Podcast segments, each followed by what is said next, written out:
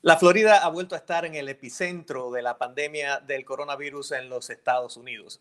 Este estado ha reportado cifras récord de número de infecciones confirmadas en algunos días en la última semana. Esto mientras muchas áreas del país están reabriendo la economía con medidas que en muchos casos ahora van a tener que retractarse qué está pasando, cuál es la situación y qué podemos esperar en nuestro futuro, en los próximos meses, en cuanto a nuestra vida cotidiana.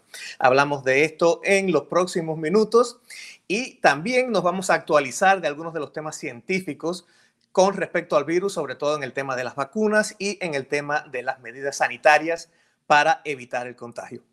Hola y bienvenidos a esta nueva edición de El Nuevo Pod. Mi nombre es Irán Enríquez y los saludo desde la ciudad de Washington, D.C., la capital del país. En el día de hoy me acompaña también desde Washington el doctor Elmer Huerta. El doctor Elmer Huerta es eh, un reconocido especialista en salud pública y también es profesor de medicina de la Universidad de George Washington y es colaborador de CNN en español, donde tiene un podcast precisamente, se llama Coronavirus, Realidad versus, versus Ficción. Doctor, bienvenido y muchas gracias por estar con nosotros. Encantado de estar contigo, Irán, y con todos tus seguidores. Gracias por invitarme. Muchísimas gracias. Y precisamente a nuestros seguidores o a los que no nos siguen todavía, les queremos recordar que eh, pueden suscribirse a este podcast en cualquiera de las plataformas de audio donde escuchan sus podcasts preferidos, como Google Podcasts, Spotify y así sucesivamente.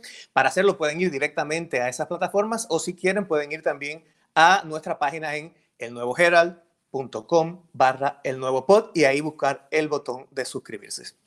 Doctor, vamos a comenzar directamente con el tema de lo que está pasando con esta, digamos, reapertura económica que ha pasado en muchos lugares, específicamente en el caso de la Florida vemos cómo se ha convertido en un, en un grave problema. ¿A qué se le puede achacar esta situación? ¿Los, eh, los gobiernos e incluso los individuos se confiaron demasiado? A ver, Irán, mira, esta pandemia, eh, recordemos lo básico. ¿Qué es lo básico, lo elemental de esta pandemia? Esta pandemia es consecuencia de la infección por un virus. Este virus se llama el nuevo coronavirus, el SARS-CoV-2, y contra este virus no existe ningún ser humano en la faz de la Tierra que tenga resistencia. Todos los seres humanos somos susceptibles contra este nuevo coronavirus. Eso es número uno. Número dos, este coronavirus se contagia en una condición importante, cuando dos personas están cerca y tienen que haber dos, digamos, eh, situaciones allí. Una es que estas personas tengan sus vías respiratorias, nariz y boca al descubierto, y la otra que hablen, que griten o que se comuniquen entre ellas estando cerca. Cuando eso ocurre, ocurre el contagio. Dicho eso, lo que estamos viendo en el mundo, no solamente en la Florida, en Arizona, en Texas, vimos ya en Nueva York, lo vimos en Europa, en China y ahora en América Latina, es que cuando los gobernantes, las personas que están en posición de poder controlar esto, no lo toman en serio y no miden las consecuencias de sus disposiciones, de sus regulaciones, la gente tiende a juntarse y al juntarse ocurren los contagios y al ocurrir los contagios van a ocurrir las enfermedades, las complicaciones y la muerte. Entonces, cuando se tiene una pandemia, son, son necesarios dos elementos principales. Uno, un gobernante, un estadista, un alcalde, un gobernador, un presidente, que entiende el problema temprano y que disponga lo necesario para que la gente esté aparte una de la otra. Y la otra se necesita un ciudadano, una ciudadana que esté informada, bien informado, ¿para qué? Para que se ponga aparte y cubra sus vías respiratorias e impedir el contagio. Cuando esas cosas no ocurren, Irán, entonces ocurre lo que se llaman brotes primero y epidemias después.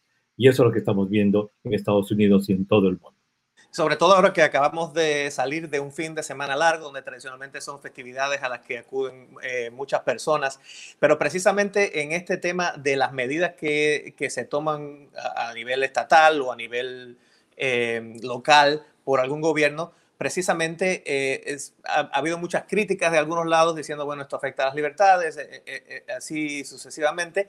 Y también ha habido también otros, otros sitios como en Nueva York, digamos, donde eh, la respuesta ha sido distinta. Ha, sido una ha habido una reapertura, pero ha habido una reapertura con unas medidas distintas a las que ha habido en otros lugares. Y eh, no, no soy científico, pero al mirar los números que, que, se ven en estas, ah, en estas áreas distintas, y vemos que en lugares como Nueva York los números han bajado a pesar de que se ha comenzado a reabrir la economía y en otros sitios todo lo contrario, los, números subieron. Entonces, ¿cuál es el, el, acercamiento diferente que ha habido en estos casos? Lo diferente en estos dos casos es de que el gobernador de Nueva York lo tomó muy en serio desde el comienzo. Eh, la epidemia casi le gana. Eh, llegó un momento en que Nueva York tuvo que prestarse ventiladores de la China y los hospitales estaban completamente eh, copados en la ciudad de Nueva York. Lo que ha pasado de diferente en la Florida, en Arizona y en Texas es de que eh, los líderes no le han tomado seriedad a este asunto. Al no tomar seriedad, por ejemplo, en este 4 de julio, en este feriado, y al no disponer, por ejemplo, que las playas estén cerradas, la gente tiende a ir allí, porque la información puede llegar, puede no llegar, puede llegar a medias, y la gente tiende a salir y a, eh, arriesgarse. Y quizás con respecto a la pregunta que me haces de los derechos individuales, esto es muy importante y me hace acordar mucho, Irán, a lo que sucedió con la historia del tabaco. Cuando en los años 80 y 90 empezaron a legislarse para que no se pueda fumar en lugares cerrados, en aviones, en omnibuses, en restaurantes, mucha gente arguía y esgrimía esto que está diciendo. Es mi libertad el fumar. No fue sino hasta que esta gente entendió que la libertad de ellos terminaba donde empezaba la nariz de la otra persona a quien podían enfermar, es que entendieron. Igual es esto. Este es un asunto de salud pública. Este no es un asunto de libertades individuales. La libertad que tenga una persona de usar o no un barbijo puede traer enfermedad y puede traer contagio a otras personas, sobre todo cuando se toma en cuenta un hecho muy importante, Ira. ¿Cuál es? Se calcula que entre 20 y 45% de las personas que se infectan con este coronavirus son asintomáticas, es decir, no presentan síntomas, pero contagian. Entonces, una de esas personas que diga, no me da la gana de usar una máscara porque no quiero, eso eh, afecta mi libertad individual, esa persona puede estar contagiando a otras personas, igual que en el caso del cigarrillo, que su humo afectaba a otras personas. Precisamente. Es importante que la gente entienda que este es un asunto de salud pública, no es un asunto de libertades individuales. Sí, precisamente eh, también le quería preguntar sobre el tema de eh, cómo quizás los jóvenes que al parecer han tenido una respuesta distinta a, estas infecciones, eh, un poco que están, creen que son un poco más inmunes o, que los afecta menos.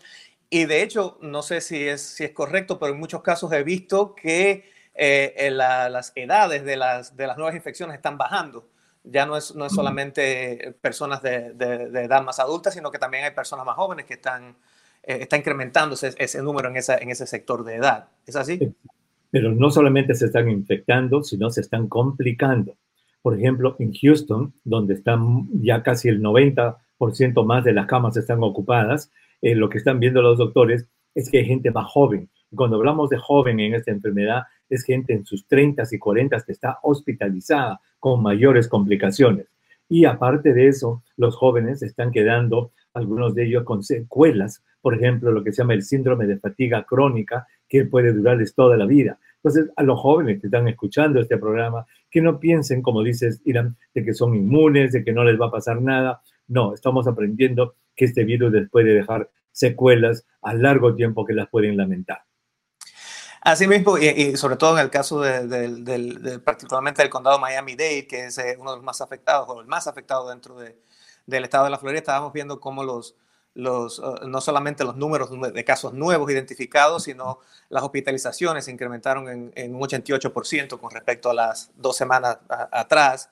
Y asimismo, casi eh, se duplicaron las de eh, los números de pacientes en las unidades de cuidados intensivos y también de pacientes que están en respiradores artificiales. Como, como decía, las complicaciones se están eh, haciendo un poco más complejas. Hay eh, también la noción de que, bueno, ahora estamos viendo también muchos más casos porque ah, se están haciendo más pruebas. Eh, ¿es, ¿Es esto cierto? ¿Las pruebas han cambiado? ¿Son pruebas distintas? ¿O es que ahora hay más gente diciendo, bueno, déjame ir a hacerme una prueba? Esa es una pregunta muy importante Es lógico, obviamente, simplemente lógico, que cuanto más pruebas hago, más casos voy a este, diagnosticar. Pero imagínate que estoy en el mar y que voy a tirar una red al mar. Entonces, cuanto más bancos de peces hay, mis redes, mis redes van a salir más llenas. Pero imagínate que si yo tiro mis redes y no hay pescado, la voy a sacar vacía. Esto es igual. Y eso que te acabo de decir se llama el porcentaje de positivos. ¿Qué significa el porcentaje de positivos? De que cada 100 pruebas que yo hago en la comunidad, ¿cuántas me regresan positivas? La Organización Mundial de la Salud dice que para que tú pares, digamos, y puedas abrir tu comunidad con seguridad, ese porcentaje tiene que ser menos del 5%. Entonces, en Estados Unidos, en este momento tenemos 10, 12, 15% en algunas áreas, es decir, está altísimo. Entonces, si bien es cierto que hacer más pruebas va a diagnosticar más casos, eso depende del número de casos en la comunidad. Entonces, cuanto más casos hay en la comunidad, obviamente más casos voy a recoger y ese es el problema. El problema es que hay muchos contagios en la comunidad, los cuales no deberían estar allí. Claro, y esa es, es, una excelente explicación sobre qué es este número de, el porcentaje de, casos positivos, eh, que no es con respecto a la población, sino con respecto al número de pruebas, y, ahí pues nos indica que cuánta penetración ha tenido, digamos, esa, esa infección en, una población. Eh, yo sé que esto estuvo en... en, boca de mucha gente hace poco por unas expresiones del presidente donde dijo que, eh, el presidente Trump, donde dijo que, eh, bueno, vamos a no hacer pruebas porque estamos viendo más casos porque hay pruebas. Después eh, la Casa Blanca dijo que esto había sido una broma y posible que la haya sido. mucha gente dijo, bueno, pues tengo problemas de colesterol, no voy a hacer pruebas y me lo voy lo voy a eliminar. Eh, pero sí, también esto se refleja, esta, digamos, actitud con respecto a las pruebas se refleja no solamente en el hecho de que la gente vaya a hacerse pruebas, sino también en eh, los recursos que, que los gobiernos eh, habilitan para favorecer estas, ah, estas actividades de, de, de, salud pública, ¿verdad? tanto los gobiernos locales como los, los gobiernos federales. ¿Ha habido algún cambio con respecto, y aquí estamos entrando un poco más en el terreno científico, porque hay muchos tipos de pruebas y yo la verdad que hasta ahora casi uno está confundido, ¿qué prueba es esta? ¿Cuál es la otra? ¿Qué prueba? ¿Cuáles, cuáles son las, los tipos de pruebas para recordar que tenemos en este momento? Excelente pregunta. Vamos a recordarlo. A ver, solamente existen dos grandes tipos de pruebas, dos nada más, dos tipos de pruebas. Y vamos a ver un caso hipotético. Imagínate que fuera yo. Imagínate que yo hoy día, hoy día, me infecto. Hoy, muy bien. Si hoy día yo me infecto, el virus entra a mi nariz, porque por allí entra el virus por la nariz, y empieza a colonizar mi cuerpo. Como este virus es desconocido, mi cuerpo todavía no lo puede detectar, no se puede defender. Y por cinco o seis días, el virus empieza a multiplicarse de una manera increíble en mis vías respiratorias. Y desde ya pasado mañana, yo ya soy contagioso antes de empezar síntomas, yo ya tengo tantos virus en mi sistema respiratorio que a donde vaya ya estoy contagiando. Si hoy día me, enfermo, de aquí a seis días, Irán, me va a empezar el primer síntoma, ya sea dolor de garganta o fiebre o malestar de cuerpo, lo que quiera que me da, empieza en el día seis después del contagio. Luego, la enfermedad dura más o menos dos semanas y de allí se va, si no me complico, y ya en tres, cuatro semanas yo ya pasé la enfermedad. Muy bien, las pruebas. Si yo estoy con los síntomas en el día 6 de mi contagio, como dije, y me siento mal, voy al doctor y el doctor me dice, quiero hacerle una prueba. ¿Qué prueba? Le van a hacer la prueba en el moco de la nariz y en la garganta. ¿Para qué? Para ver si el virus está allí. ¿Esa es la que le llaman la prueba molecular? Correcto, eso se llama prueba molecular o genética, porque es una prueba genética que va a descubrir al virus que me está colonizando. Es cuando sale positiva, señor. Los síntomas que usted tiene son por el virus, acá está la prueba molecular positiva. Muy bien, imagínate que no fui al doctor cuando estaba enfermo, sino que fui como a las tres semanas, porque todavía me persiste un dolor de cabeza o algo. Voy y el doctor me pregunta, ¿cuándo tuvo sus síntomas? Y hace como tres semanas, doctor, pero todavía me siento mal. Entonces, allí hay que hacer el segundo tipo de prueba, que se llama la prueba serológica. ¿Por qué? Porque ya no se hace en el moco de la nariz o la garganta, sino en la sangre. Eh, puede ser en el dedo, como se hace el azúcar en las personas diabéticas, o con una jeringa aquí en el brazo. Le sacan sangre, ¿para qué? para medir lo que se llaman los anticuerpos o inmunoglobulinas. ¿Cómo funciona esto? Te dije que si yo me infecto hoy día, al día 6 es que empiezo con los síntomas. Pues por ahí, por esos mismos días que empiezo los síntomas, mi cuerpo ya se dio cuenta que hay un invasor y empieza a producir una sustancia que se llama inmunoglobulina, M primero. M es una molécula muy grande dispuesta a neutralizar al virus.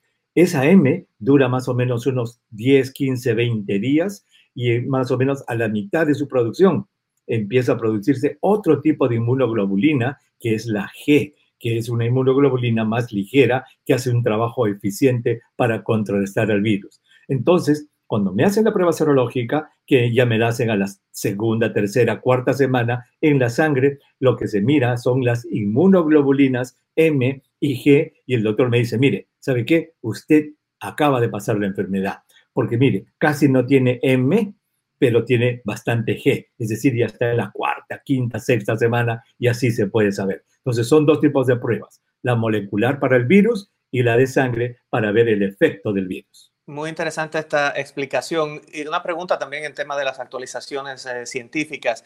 Eh, en algún momento se dijo que las pruebas serológicas eh, no eran totalmente confiables. ¿Esto ha cambiado ya? ¿Hay, ¿Hay, más confiabilidad en esas pruebas? Lamentablemente no. Las pruebas serológicas en muchos lugares del mundo no son muy confiables. Por eso es que lo que dicen el CDC, lo que dicen aquí en Estados Unidos, las asociaciones de médicos, es el juicio médico lo que realmente vale. Es decir, si un paciente se presenta con síntomas determinados y con pérdida del olfato y con fiebre y vive en un área donde hay COVID, entonces tiene que ser COVID, así la prueba sea negativa. Lo que manda es lo que se llama el juicio clínico del profesional. Otra pregunta sobre las actualizaciones. ¿Ha cambiado en algo el entendimiento que tenemos sobre el, la mortalidad el porcentaje de mortalidad del virus y esto también eh, ha, sido parte de un comentario controversial por parte del presidente que dijo que el 99% de los casos eran, eh, no, eran tan complicados, eh, lo cual mucha gente ha salido a decir no, no es así. Por eso le pregunto, ¿ha cambiado en algo este conocimiento o sigue siendo lo mismo que, que conocíamos anteriormente? A ver, vamos a ver, esto, esto es muy importante que la gente lo entienda. En el planeta en este momento, de los más de 10 millones de casos y más de medio millón de muertos, eh, cuando hacemos las matemáticas encontramos que lo que se llama mortalidad está en alrededor del 5%, que significa de cada 100 casos diagnosticados de la enfermedad, el 5% muere. Muy bien. Pero fíjate lo que he dicho, ¿ah? del 100% de casos diagnosticados, es decir, que estuvieron enfermos, que fueron al doctor, que se hospitalizaron o que se les hizo la prueba, ya sea la prueba rápida o la molecular. Muy bien. Entonces, en Estados Unidos estamos con una mortalidad en este momento un poco menor, estamos alrededor del 3 a 4%. ¿Qué significa eso? Que de cada 100 casos que se descubren en Estados Unidos, 3 a 4 mueren. Muy bien. Lo que se está en este momento discutiendo es que ese número va a cambiar porque de aquí a unos 6, 8, 10 meses, cuando se hagan más pruebas en la gente, vamos a aumentar el número de casos positivos de la enfermedad, pero que no llegaron a los hospitales, es decir, son casos leves o son casos asintomáticos. Y vamos a tener que aumentar el número de casos. Al aumentar el número de casos y el número de fallecidos permanecer el mismo, entonces se diluye y probablemente vamos a llegar a lo que la Organización dijo la semana pasada, que el porcentaje de muerte de esta enfermedad está en alrededor del 0.6%, lo cual, caramba, diría, mira, hemos bajado de 3, 4 que era a 0.6%. Pero, Irán, saquemos la cuenta. Para una población de 330 millones de habitantes como tenemos en Estados Unidos, el 0.6% representan 2 millones de muertes. Claro. Es inaceptable simplemente que digamos de que porque la mortalidad es menos del 1% no importa. Sí importa porque son dos millones de norteamericanos que van a morir. Excelente. Sabemos además que es una enfermedad de un contagio extremadamente rápido, extremadamente eh, eh, eh, que avanza con mucha amplitud de, una manera muy fácil. ya estamos casi por llegar al final y entre, ah, ah, las actualizaciones de los temas médicos que quería preguntarles muy rápidamente sobre las vacunas. ¿Cuáles son las vacunas actualmente que están en proceso de, pruebas, en proceso eh, de que en algún momento puedan entrar en producción? Porque hemos visto muchos casos y eh, no sabemos entonces, sería bueno decir, bueno, miren, estas son las que eh, pensamos que puedan dar resultados. Así es. A ver, mira, mira, para nuestros seguidores, para tus seguidores, el, el New York Times tiene una, una, una, fuente muy importante que le llama el rastreador de las vacunas. Se lo recomiendo. El rastreador de las vacunas, en inglés le llaman el Coronavirus Vaccine Tracker. allí lo que pueden mirar es lo siguiente, que hay en este momento más de 145 vacunas en desarrollo, de las cuales solamente 26, 29, 30 están en este momento bajo uso humano. Y de esas 30 que están en uso humano, solo 3 han logrado avanzar a lo que se llama la última fase de prueba, es decir, que ya la vacuna se está probando contra un placebo en miles de personas para saber si es efectiva.